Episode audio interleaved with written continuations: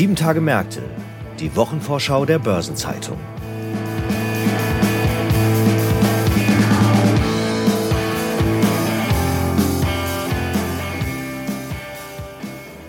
Herzlich willkommen zu einer neuen Episode von Sieben Tage Märkte, der Wochenvorschau der Börsenzeitung. Heute ist Freitag, der 27. Januar und die bevorstehende fünfte Kalenderwoche, geprägt von der Bilanzsaison, die im vollen Schwange ist, hat ein Potpourri an spannenden Themen zu bieten. Ein Schwerpunkt in unserer Berichterstattung liegt auf der Bankenbranche, denn die KfW Bankengruppe lädt zur Jahresauftakt Pressekonferenz ein und unter anderem ING Deutschland sowie auch die Deutsche Bank halten ihre Bilanzpressekonferenzen ab. Aber keine Angst, die nächsten etwa 20 Minuten werden nicht zu bankenlastig, denn wir beschäftigen uns auch mit den Jahreszahlen der Software AG. Mein Name ist Franz Kongbui, ich bin Redakteur bei der Börsenzeitung und gemeinsam mit meinem neuen Kollegen Philipp Habdank, Redakteur im Bankenressort, und Sabine Reifenberger stelle ich Ihnen die Themen und Ereignisse vor, die in der kommenden Woche wichtig werden. Unser Hauptfokus liegt heute auf der Deutschen Bank, bei der, wie erwähnt, die Jahrespressekonferenz ansteht und mit Spannung erwartet wird. Und hierzu begrüße ich meinen Kollegen Philipp Habdank. Hallo Philipp. Hallo Franz, cool, dass ich dabei sein kann. Ich freue mich auch, Philipp. Das ist ja deine Premiere hier. Du bist Anfang des Jahres zu uns gestoßen. Herzlich willkommen bei der Börsenzeitung und bei unserem Podcast. Nun zum Thema. Was alles man dazu lesen und hören kann, ist, dass hohe Erwartungen an die Deutsche Bank gehegt werden und diese Erwartungen gelten als berechtigt.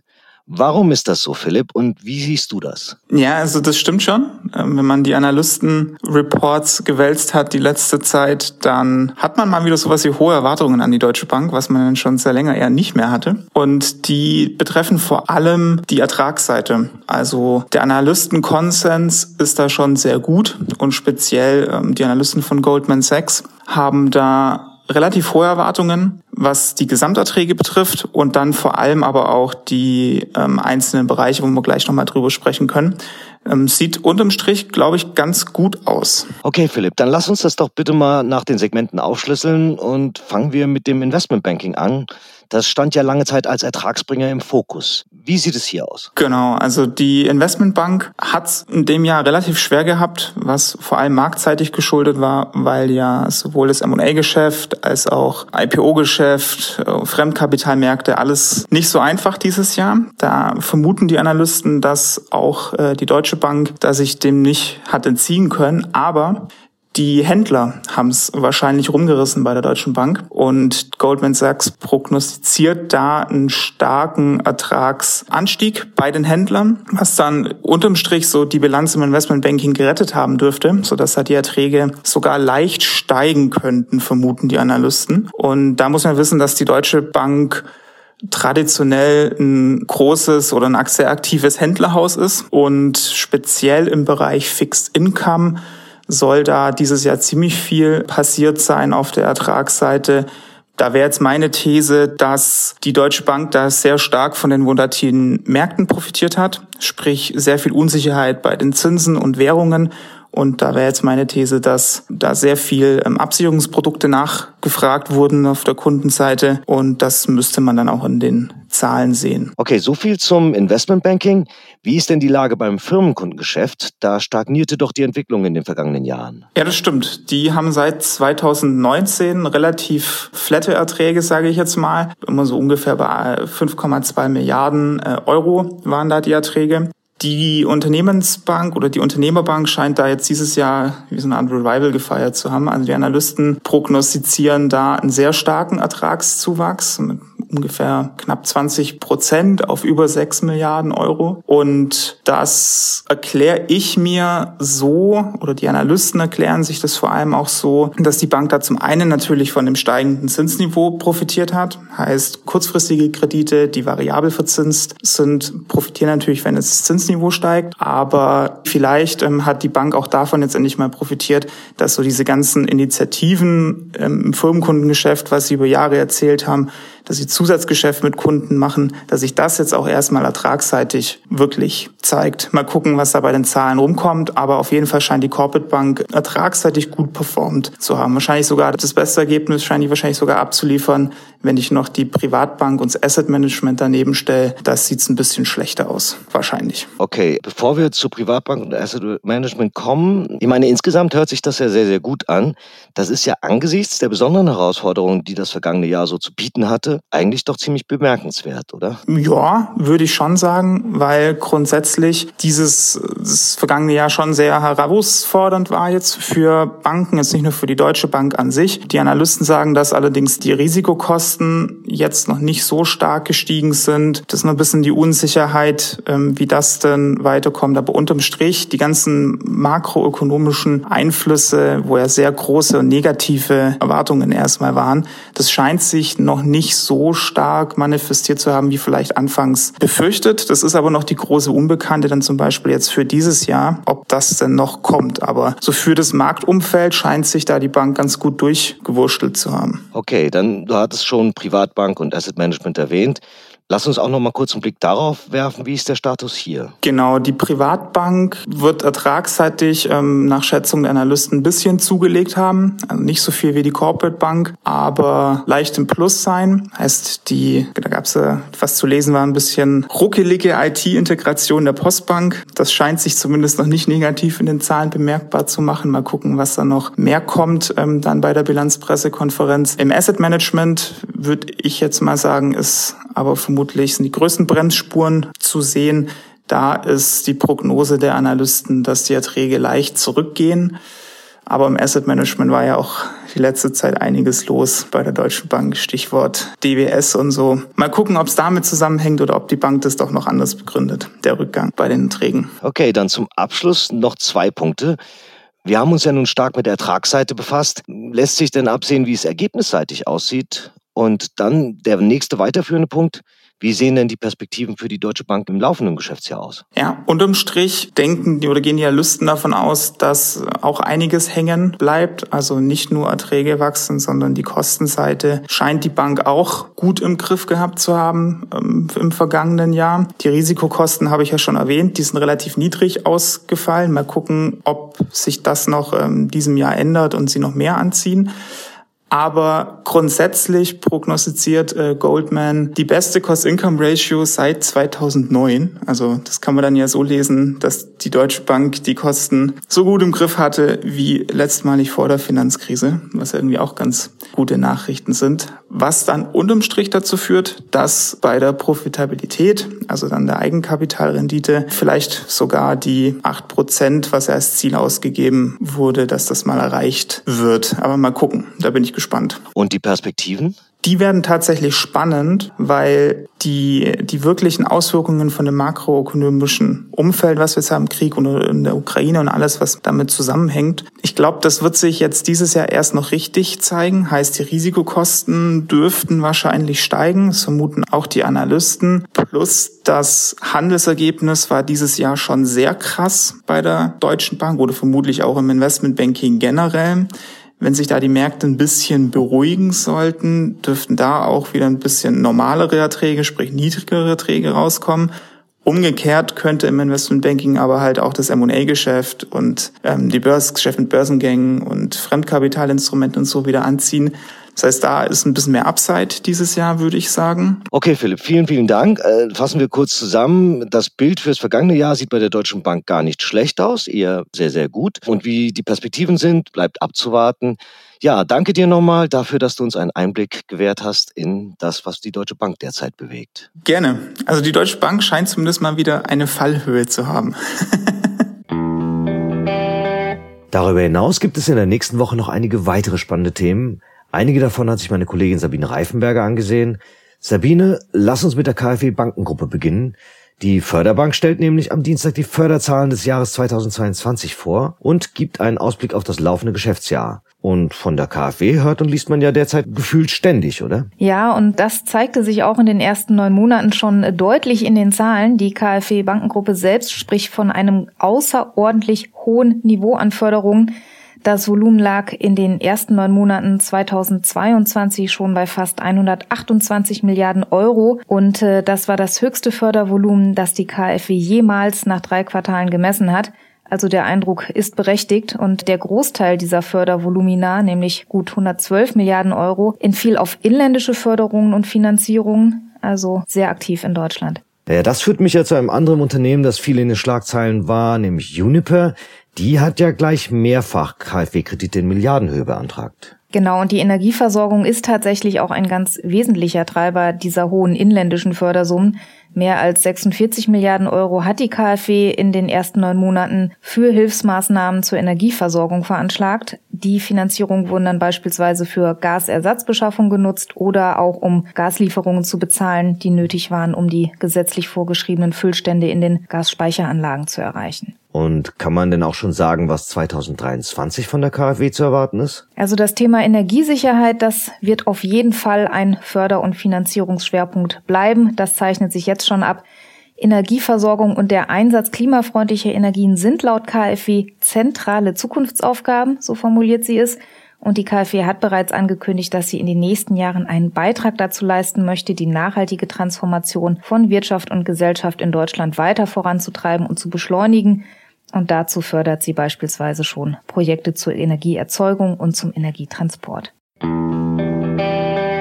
Und wie erwähnt, berichtet nächste Woche, und zwar Mittwoch, die Darmstädter Software AG über ihr Geschäftsjahr 2022. Und die Investoren werden dann neben der Stimme von CEO Sanjay Brahmawar auch eine neue Stimme hören. Das ist richtig. Es ist der erste Auftritt von Daniela Bünger als Finanzchefin. Sie kommt vom IT-Dienstleister Athos und hat zum Jahresanfang den Posten von Matthias Heiden übernommen. Matthias Heiden war für eine Amtszeit bei der Software AG und hat dann ab 2020 auch das Transformationsprogramm Helix mit vorangetrieben. Das hat ja zum Ziel, das Geschäftsmodell stärker auf wiederkehrende Umsätze und auf Subskriptionserlöse auszurichten, die eben besser planbar sind. Ja, und für die Software AG ist ein CFO-Wechsel nach einer Amtszeit tatsächlich auch äh, ein Novum. Heidens Vorgänger Arndt Sinhardt, vielleicht erinnert sich der ein oder andere noch, war insgesamt 18 Jahre Finanzvorstand bei der Software AG und äh, galt damit als einer der dienstältesten CFOs in Deutschland. Ja, und CEO Sanjay Brahmawar bleibt den Investoren noch etwas länger erhalten. Der hat seinen Vertrag im Herbst gerade erst bis 2026 verlängert. Okay, dann lass uns aber nochmal kurz auf das Transformationsprogramm Helix zurückkommen, das du gerade erwähnt hast. Das läuft ja bei der Software AG nun schon seit einigen Jahren. Wie kommen denn die Darmstädter dabei voran? Ja, jetzt, äh, man kennt das, ein Transformationsprogramm ist ja bekanntermaßen nie fertig und äh, die Software AG hat 2023 als Ende der ersten Phase genannt. Es soll aber natürlich jetzt noch weitergehen und zuletzt hieß das dann im Unternehmenssprech, der Beginn der Beschleunigungsphase der Helix-Transformation stehe jetzt bevor. Erste Entwicklungen sind schon in den Zahlen erkennbar. Der jährlich wiederkehrende Umsatz lag Ende des dritten Quartals 2022 bei gut 663 Millionen Euro. Das war immerhin ein Plus von 10 Prozent gegenüber dem Vorjahr. Also da gibt es Fortschritte. Allerdings gibt es auch eine akute Dürrephase beim Thema Cashflow. Das hängt auch mit der Umstellung des Geschäftsmodells zusammen. Die bringt es mit sich, dass die Zahlungen für Lizenzen immer weiter abebben und diesen Rückgang muss das Subskriptionsgeschäft auf auffangen. Da ist die Software AG allerdings noch nicht ganz. Also diese Subskriptionserlöse können noch nicht ausgleichen, was an Lizenzen wegbricht. Und äh, der freie Cashflow der Darmstädter lag auf neun Monatsbasis nur noch bei gut neun Millionen Euro. Das sind 88 Prozent weniger als im Vorjahreszeitraum. Die Software AG spricht davon, man würde gerade eine Talsohle durchschreiten. Allerdings für viele Investoren ist natürlich ein starker Cashflow auch ein wichtiger Faktor bei der Investitionsentscheidung. Ja, nun ja, war das Unternehmen ja schon mal in den Jahren 2010 bis 2012 kurzzeitig ein Milliardenkonzern. Allerdings wurde seitdem die Marke von einer Milliarde Euro Umsatz nicht wieder erreicht. Die haben sie ja jetzt für 2023 erneut angepeilt. Wie realistisch ist diese Hoffnung? Ja, es stimmt. Im vergangenen Sommer hat die Software AG für 2023 noch einen Konzernumsatz von einer Milliarde Euro als Ziel ausgerufen. Das ist fast schon ein Dauerbrenner, kann man sagen. Allerdings muss man sagen, dass durch die Bank weg eigentlich gerade Softwareunternehmen darüber berichten, dass die Kunden sich zurückhalten, dass das Marktumfeld schwierig ist. Also die Stimmung in der Branche ist grundsätzlich eher getrübt und auch aus Darmstadt kamen zuletzt solche Äußerungen, dass eben Kunden mit Investitionen vorsichtiger werden. Das macht es natürlich sehr viel schwieriger, solch eine Vorgabe zu erreichen und zuletzt blieben die Ankündigungen aus Darmstadt da auch eher vage. Am Freitag und damit einen Tag nach dem Mutterkonzern legt die ING Deutschland ihre Zahlen für das jüngste Geschäftsjahr vor. Das hatte ja, wenn ich mich richtig erinnere, eher durchwachsen begonnen. Das äh, erinnerst du vollkommen richtig. Das Auftaktquartal verlief 2022 alles andere als berauschend und ein Grund dafür war die hohe Kreditrisikovorsorge, getrieben durch ein erhöhtes Risiko bei Engagements mit Russlandbezug. Das zweite und dritte Quartal allerdings liefen besser und insgesamt hat die ING Deutschland in den ersten neun Monaten vor Steuern 542 Millionen Euro verdient. Ja gut, aber das Jahresergebnis 2021 lag ja gut doppelt so hoch bei 1,17 Milliarden Euro. Um da hinzukommen, wäre für die ING Deutschland ein kräftiger Endspurt vonnöten gewesen, oder? Das stimmt, aber zumindest entwickeln sich die Rahmenbedingungen durch die Zinswende positiv. Einlagenzuflüsse sind jedenfalls bei der ING Deutschland inzwischen wieder ausdrücklich erwünscht. Die ING zählt auch zu den Häusern, die hierzulande bereits mit Zinsangeboten vorgeprescht sind. Zuletzt warb die Bank etwa mit befristeten Aktionen für höhere Zinsen aufs Tagesgeld um Neukunden. Das äh, sind ja nach Jahren der Niedrigzinsphase wieder etwas andere Töne. Aber an anderer Stelle sind die steigenden Zinsen eine Herausforderung. Der Baufinanzierungsvermittler Interhyp, das ist ja eine Tochtergesellschaft von ING mit Sitz in München, der muss jetzt wegen der Zinswende sparen. Ja, die Interhyp trifft die Zinswende hart und sie hat Ende November angekündigt, rund 100 Arbeitsplätze abzubauen. Neben den Personalkosten sollen auch Kosten für externe Dienstleistungen und weitere Ausgaben auf den Prüfstand. Betriebsbedingte Kündigungen oder Kurzarbeit soll es aber explizit nicht geben, hieß es damals. Wegen der hohen Immobilienpreise und der gestiegenen Bauzinsen ist der Markt für Baufinanzierungen in der zweiten Jahreshälfte 2022 deutlich schwieriger geworden. Das ist auch die Begründung jetzt für den Sparkurs. Ja, dann lass uns zum Abschluss noch kurz auf das Privatkundengeschäft der ING Deutschland schauen. In dem Bereich hat sie nach eigenen Angaben etwa 9 Millionen Kunden. Konzernchef Steven van Reiswijk hat kürzlich in einem Interview mit der Süddeutschen Zeitung anklingen lassen, dass er hierzulande gern noch deutlich mehr Privatkunden anbinden möchte. Genau, bis 2025 wollen die Niederländer in Deutschland auf die Marke von 10 Millionen Privatkunden wachsen. Das muss auch nicht rein organisch passieren. Auch eine Übernahme kleinerer Institute wurde da schon als Option ins Spiel gebracht. Die ING sieht ihren strategischen Vorteil darin, dass sie in Deutschland als Direktbank von Beginn an digital unterwegs war von Diskussionen über Filialschließungen oder Anpassungen des Geschäftsmodells, wie man sie aus anderen Häusern hört, ist die ING Deutschland also eher nicht betroffen. Nun zu dem, was die anstehende Woche darüber hinaus noch zu bieten hat. Am Montag veröffentlicht die Bundesagentur für Arbeit den Stellenindex BAX für den Monat Januar.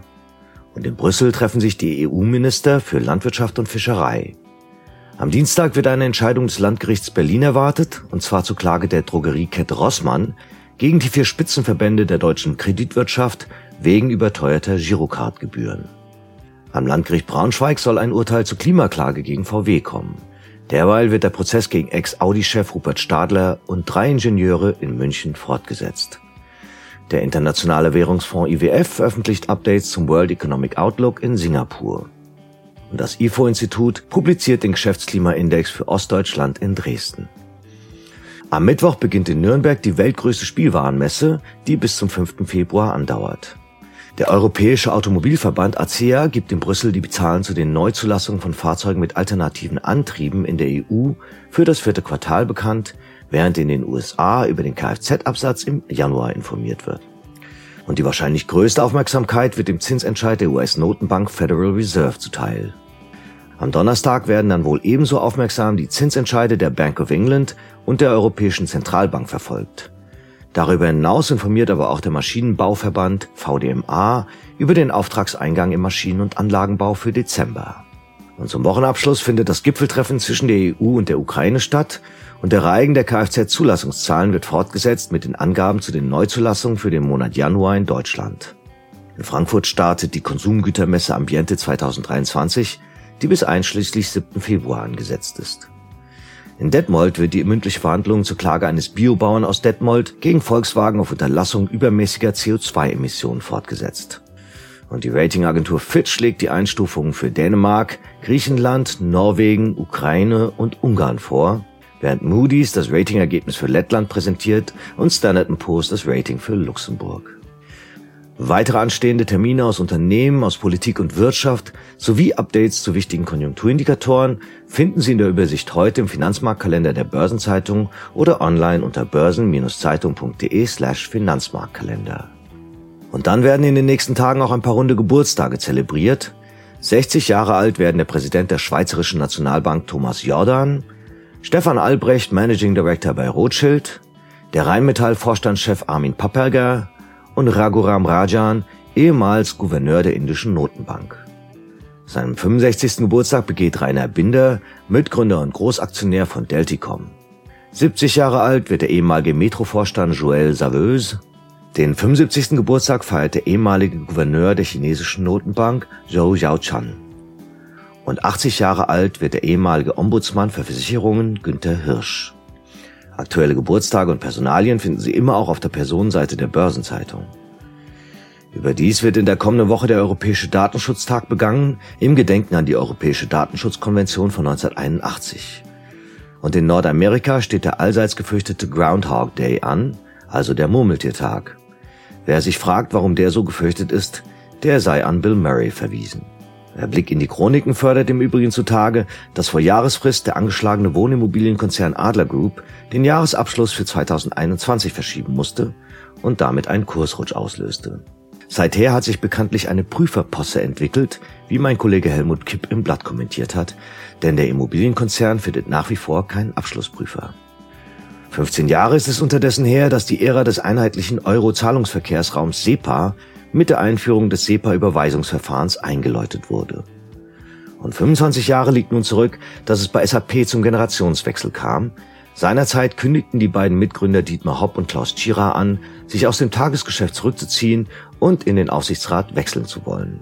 Im Übrigen wurde vor 150 Jahren in Frankfurt die Deutsche Gold- und Silberscheideanstalt gegründet, heute eher bekannt unter dem Namen Degussa. Und wenn wir schon in dem Jahr angekommen sind, soll an Melita Benz erinnert sein. Die deutsche Unternehmensgründerin wurde 1873 geboren und bereicherte später den Alltag vieler Generationen, denn sie erdachte den Kaffeefilter. Man mag gar nicht darüber nachdenken, wie nicht nur die Arbeitswelt ohne diese bahnbrechende Erfindung aussehen würde. Und zum Schluss noch ein paar Hinweise in eigener Sache. In der Sonnabendausgabe der Börsenzeitung finden Sie wie stets die Spezialthemaseite Recht und Kapitalmarkt. Am Donnerstag findet das von unserer Schwester BZ Live durchgeführte Online-Seminar Bankwirtschaftliche Anwendungsfälle der Blockchain-Technologie statt. Die Teilnahme ist vor Ort und online möglich. Im Übrigen ist gestern eine neue Folge von Nachhaltiges Investieren, unserem Podcast rund um Sustainable Finance erschienen. Darin wird diesmal Bilanz gezogen über das Jahr 2022, das manche schon als schwarzes Jahr für die Nachhaltigkeit abgehakt haben. Dr. Henrik Ponzen, Abteilungsleiter ESG im Portfolio Management bei Union Investment, zeigt sich im Gespräch enttäuscht von den Ergebnissen der Klimakonferenz COP27, sieht insgesamt aber auch positive Entwicklungen. Welche das sind und auf welchem Punkt er mit Blick auf nachhaltige Investments in den kommenden Monaten gern einen Schwerpunkt legen würde, das verrät er in der aktuellen Episode. Und damit sind wir am Ende dieser Episode angelangt. Redaktionsschluss für diese Ausgabe war Donnerstag, der 26. Januar, 18 Uhr. Eine Gesamtübersicht über Konjunktur- und Unternehmenstermine finden Sie in unserem Terminbereich unter börsen-zeitung.de slash Termine. Und alle genannten Links sind mitsamt weiteren Informationen in den Show Notes zu dieser Folge aufgeführt. Ich wünsche Ihnen einen angenehmen Wochenabschluss und gute Erholung am bevorstehenden Wochenende. Kommen Sie gut in den Februar. Wir hören uns am nächsten Freitag hier wieder und freuen uns, wenn Sie wieder mit dabei sind. Machen Sie es gut.